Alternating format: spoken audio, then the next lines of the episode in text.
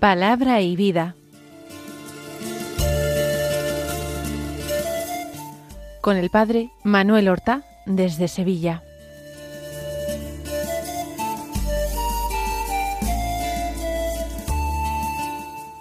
En el nombre del Padre, y del Hijo, y del Espíritu Santo. Amén. Alabados sean Jesús y María.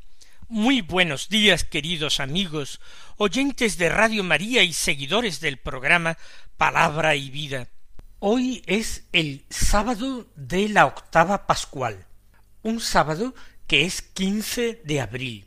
Vamos terminando poco a poco estos días extraordinarios, días llenos de luz, de gozo y de gracia, días en que la palabra de Dios que se proclama en la liturgia de la misa nos va alegrando también a nosotros.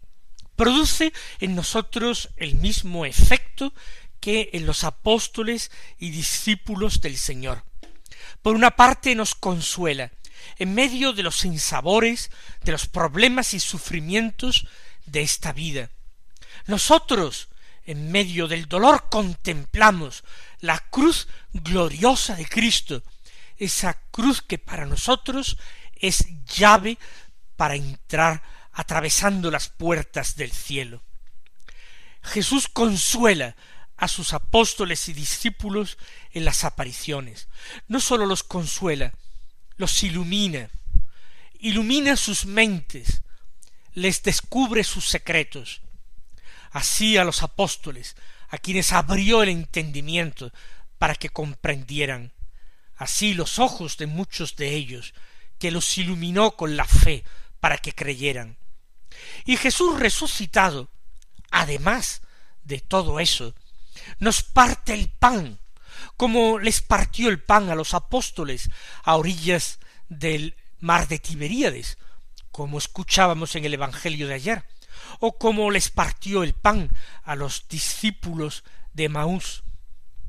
Nos alimenta con su cuerpo y con su sangre, nos parte el pan de la Eucaristía. Y Jesús, resucitado también a nosotros, nos hace arder nuestro corazón, prende en llamas de fuego nuestro propio corazón, en llamas de amor, de expectación, de deseo. Es el Señor.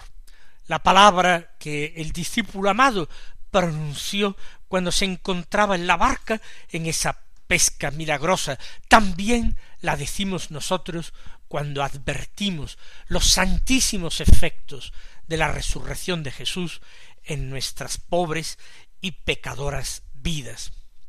Pues estamos ya hemos dicho, en el sábado de la octava pascual y vamos poco a poco terminando, pero no sin provecho, estos ocho días que son una réplica del gran domingo de la resurrección del Señor.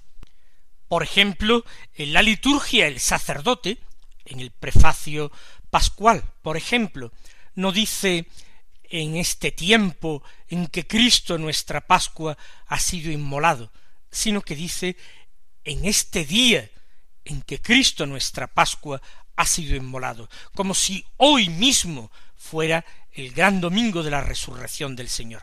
Por eso digo que toda la octava pascual está siendo un eco fuerte del domingo de los domingos. Vamos ahora a escuchar el Evangelio de la misa del día.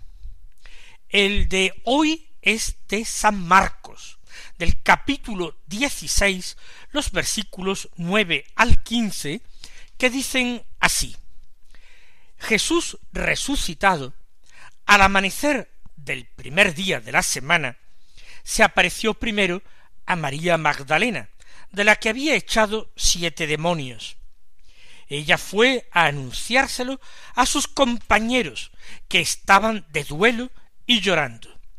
Ellos, al oírle decir que estaba vivo y que lo había visto, no la creyeron. Después se apareció en figura de otro a dos de ellos que iban caminando al campo. También ellos fueron a anunciarlo a los demás, pero no los creyeron. Por último, se apareció Jesús a los once cuando estaban a la mesa, y les echó en cara su incredulidad y dureza de corazón, porque no habían creído a los que lo habían visto resucitado, y les dijo Id al mundo entero y proclamad el Evangelio a toda la creación. En este último capítulo de San Marcos se hace como un resumen o una recopilación de las distintas tradiciones evangélicas acerca de las apariciones de Jesús. Es interesante también que nosotros nos detengamos hoy en para hacer una recopilación, un repaso. Marcos afirma que Jesús resucitado al amanecer del primer día de la semana se apareció primero. Por tanto, de nuevo en el último capítulo del Evangelio, se está haciendo una profesión de fe en lo central, que Jesús resucitó al amanecer del primer día de la semana, es decir, del domingo. A una hora indeterminada, no se dice si fue a la hora prima o a la hora segunda, da lo mismo. Fue al amanecer. Cuando todavía estaba muy oscuro, ya María Magdalena descubrió la tumba vacía. Fue un acontecimiento sin testigos. Nadie, ni siquiera los guardias que custodiaban el sepulcro, se dieron cuenta de nada. Aunque no se durmieran, no sabemos con exactitud si se habían llegado a dormir, esa fue la excusa que se puso de cara a la gente para negar la resurrección, en un cierto momento el sepulcro estaba cerrado, cubierto con la gran losa, el cadáver de Jesús estaba dentro, en un cierto momento ellos se dan cuenta de que la losa ha sido corrida, que el sepulcro está vacío. En un instante, no hay nada que describir. Lo mismo que los apóstoles en el cenáculo. En un momento se encuentran solos, atemorizados por los judíos que piensan que van a perseguirles por ser discípulos de Jesús. En un momento están faltos de fe, al momento siguiente Jesús está en medio de ellos y les dice paz a vosotros. Por tanto, este acontecimiento de la resurrección no tiene lugar en un tiempo y en unos modos sujetos a los principios de este mundo, del tiempo terreno, de la causalidad de este mundo en un momento ya está Jesús resucitado. Pues bien, se apareció primero a María Magdalena. Así lo afirma San Marcos. De hecho, Marcos primero ha hablado de unas mujeres que van al sepulcro. Ha sido Juan, el evangelista, que ha dicho que María Magdalena es la primera que ha visto al Señor resucitado. Y es curioso cómo este último capítulo de Marcos se hace eco de otras tradiciones evangélicas. Quizás este capítulo 16, este último capítulo de Marcos, no está escrito por el evangelista Marcos. Así lo afirman casi unánimemente todos los comentaristas del Evangelio. Tiene otro estilo, describe las cosas de otra manera. Esto no quiere decir que no sea palabra del Señor, verdadero evangelio, palabra inspirada, cuyo autor es el Espíritu Santo. Pero el Espíritu Santo se valió para redactarlo de otro autor humano distinto de Marcos. Se hace eco, como ya hemos dicho, de esa tradición de Juan de que María Magdalena fue la primera en ver a Jesús, pero también se hace eco de una tradición exclusiva de San Lucas, porque sólo el Evangelio de San Lucas habla de los discípulos de Emaús, y aquí en este capítulo 16 de San Marcos se hace alusión a los discípulos de Emaús, diciendo que eran dos que iban caminando al campo y que Jesús se les apareció. Esos dos evidentemente son los de. María Magdalena de la que había echado siete demonios. María Magdalena, ya lo hemos dicho, había sufrido en su vida una terrible posesión diabólica. Y Jesús, como a otros, muchos, la había exorcizado, la había liberado, sanado. Y ella, llena de gratitud, se había puesto a seguirlo. También Jesús había eh, exorcizado y liberado a un hombre en la región de Dalmanuta, al otro lado, al otro lado del lago. Ese hombre, después de liberado, vivía antes en los sepulcros y era agresivo, violento, había suplicado a Jesús que le permitiera seguirlo, pero el Señor no se lo permitió. Embarcó con sus apóstoles sin permitirle que le siguiera, y le dijo más bien vete con tu familia, con los tuyos, y anuncia allí lo que el Señor ha hecho contigo. No le permitió el seguimiento. María Magdalena tuvo más suerte. El Señor permitió que la siguiera, sin ser un hombre, sin ser un apóstol, ella junto con otras mujeres, también hay que decirlo, con Susana, con Juana y otras, siguió al Señor por los caminos de Palestina. Ella fue a anunciárselo a sus compañeros que estaban de duelo y llorando. Se refiere Marcos a la segunda ida de María Magdalena a los discípulos, porque la primera vez que ella fue todavía no tenía fe, porque todavía no había visto a Jesús. Es después de la inspección de la tumba vacía que realizan Pedro y Juan, cuando se marchan, Pedro sumido en un mar de perplejidades, y Juan con la fe ya en su corazón, vio y creyó, dice el cuarto Evangelio, María que se queda en el huerto y que allí es encontrada por Jesús. Vete a mis hermanos y diles, subo al Padre mío y Padre vuestro, al Dios mío y Dios vuestro. Y ella fue y dijo todo lo que el Señor le había dicho y que estaba vivo. A esta segunda ida de María Magdalena a los apóstoles se refiere San Marcos. A sus compañeros les llama. Y está muy bien puesto el nombre, porque en la tradición de San Marcos los doce han sido elegidos como sus compañeros para estar con él, para enviarlos a predicar en misión. Se lo anuncia a sus compañeros que ya no pueden estar con él, que se sienten, por tanto, desconcertados, y que todavía no han sido enviados en misión por el Señor resucitado.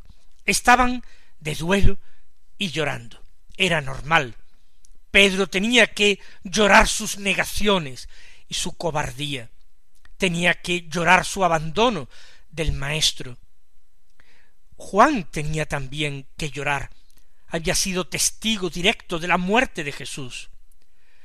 Los detalles de su agonía, del descendimiento de la cruz, de su sepultura, de las lágrimas y del duelo de María, serían narrados a los demás compañeros, y éstos no podrían evitar las lágrimas y los sollozos, y el reproche también por haber dejado solo a su maestro en el huerto de los olivos, y haberse dispersado llenos de temor.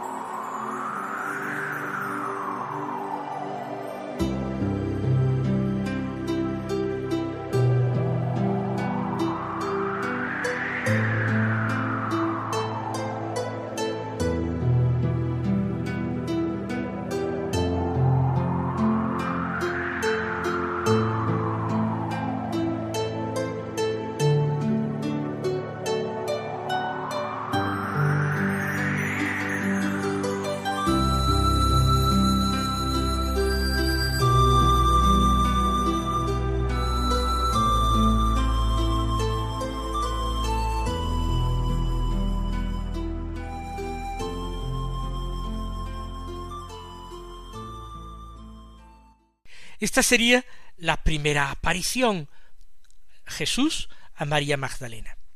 María va en misión y ellos, dice San Marcos, al oírle decir que estaba vivo, que lo había visto, no la creyeron. Es la primera reacción. De hecho, no hay ninguno que crea en Jesús resucitado sin haberlo visto antes.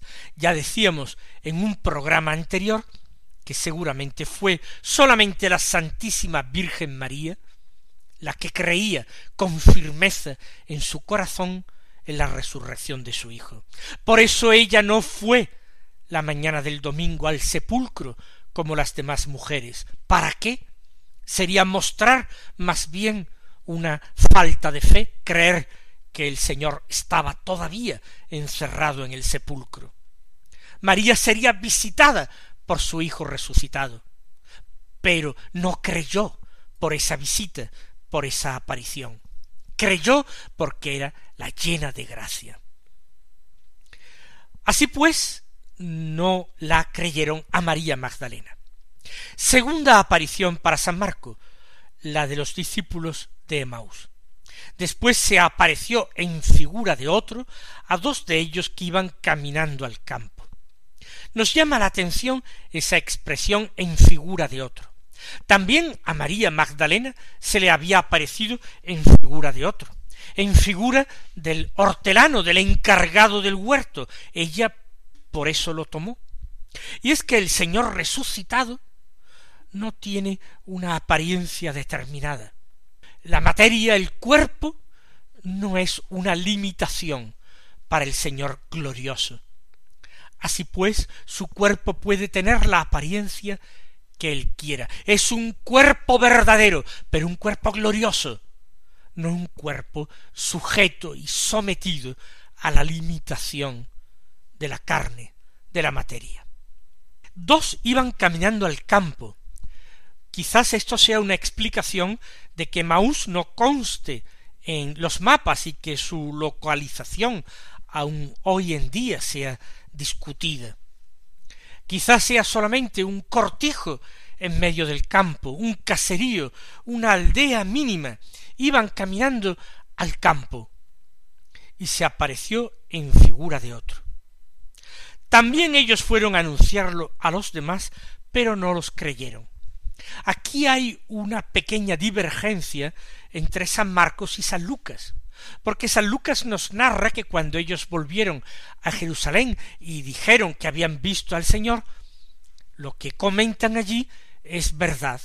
El Señor se ha aparecido a Simón. Y en ese momento se produce una aparición a los apóstoles en el cenáculo. Ya dijimos al principio, no vamos a insistir en ello, que los relatos de las apariciones son extremadamente dispares unos de otros, y aunque con cierta dificultad se podría ensayar hacer una cierta concordancia, no merece la pena hacerla. El Señor nos ha dejado cuatro evangelios en vez de uno, porque los evangelios son complementarios, no solamente en cuanto a los datos históricos de lo ocurrido, sino en cuanto a la visión de fe de un santo evangelista. Cada uno aporta su visión de fe. Así pues, fueron a anunciar a los demás, pero no los creyeron. Por último, como si sólo hubiera habido tres apariciones, pero se expresa así San Marcos. Por último, se apareció también a los once. ¿Por qué lo dice así? Porque esta aparición es definitiva. Ahora ya no es uno u otro u otro el que lo han visto. Ahora son todos sus compañeros, todos sus apóstoles, los que tienen de eh, ocasión de encontrarse con él y además en el mismo lugar en que Jesús partió para ellos el pan, celebró la Eucaristía y les dio aquel mandato haced esto en conmemoración mía. Creo que era un lugar extraordinario y era un momento extraordinario. Ese encuentro con los suyos debía ser el domingo el domingo de la resurrección, que a partir de ese momento se constituiría en el día del Señor. Pero también el marco, el cenáculo en el que con toda probabilidad se apareció, ese lugar era especial. Ellos aprenderían de aquel lugar, que incluso sin ver físicamente a Jesús con sus ojos de carne, se podían encontrar con él en el sacramento. Que cuando el Señor les había dado el pan y había dicho tomad, comed, esto es mi cuerpo, o tomad y bebed todos de él, porque este es el cáliz de mi sangre.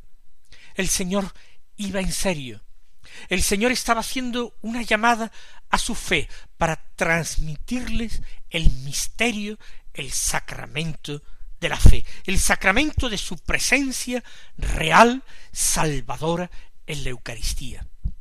Y si esa presencia sacramental se la había transmitido y revelado por primera vez en el lugar de la última cena, qué más normal y excelente que en el mismo lugar el Señor se les manifestara vivo y glorioso. Se apareció Jesús a los once cuando estaban a la mesa, y les echó en cara su incredulidad y dureza de corazón, porque no habían creído en el testimonio de otros, en este caso de María Magdalena o de los dos de Maús. María Magdalena era una sola persona y además era mujer, ambos inconvenientes para aceptar un testimonio. Pero los de Maús eran dos, eran dos, dos hombres, ellos sí podían dar legalmente testimonio, porque no los habrían creído. Los apóstoles habían de predicar al mundo entero, y sus oyentes no iban a contemplar con sus ojos al resucitado. Sus oyentes deberían creer el testimonio de ellos. Ellos tendrían que empezar a también aprender esta lección, aprender a vivir en fe, a abrir el corazón a la palabra de Jesús que ya les había asegurado su resurrección. Y les dijo, id al mundo entero y proclamad el Evangelio a toda la creación. Y esto es verdaderamente importante. Hasta ese momento han sido principalmente compañeros para estar con Él. A partir de ahora van a conseguir con plenitud el título de apóstoles, de enviados, de mensajeros del Señor, a proclamar la buena noticia no simplemente en Jerusalén o en Galilea, sino a todo el mundo, a toda la creación. Mis queridos hermanos, que nosotros sepamos seguir las huellas de los apóstoles y ser también testigos de su resurrección. Él os colme de bendiciones, que tengáis una feliz Pascua y hasta mañana si Dios quiere.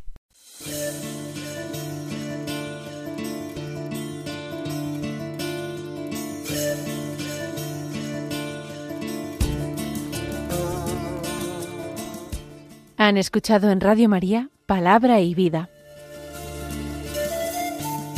un programa que dirige el Padre Manuel Horta.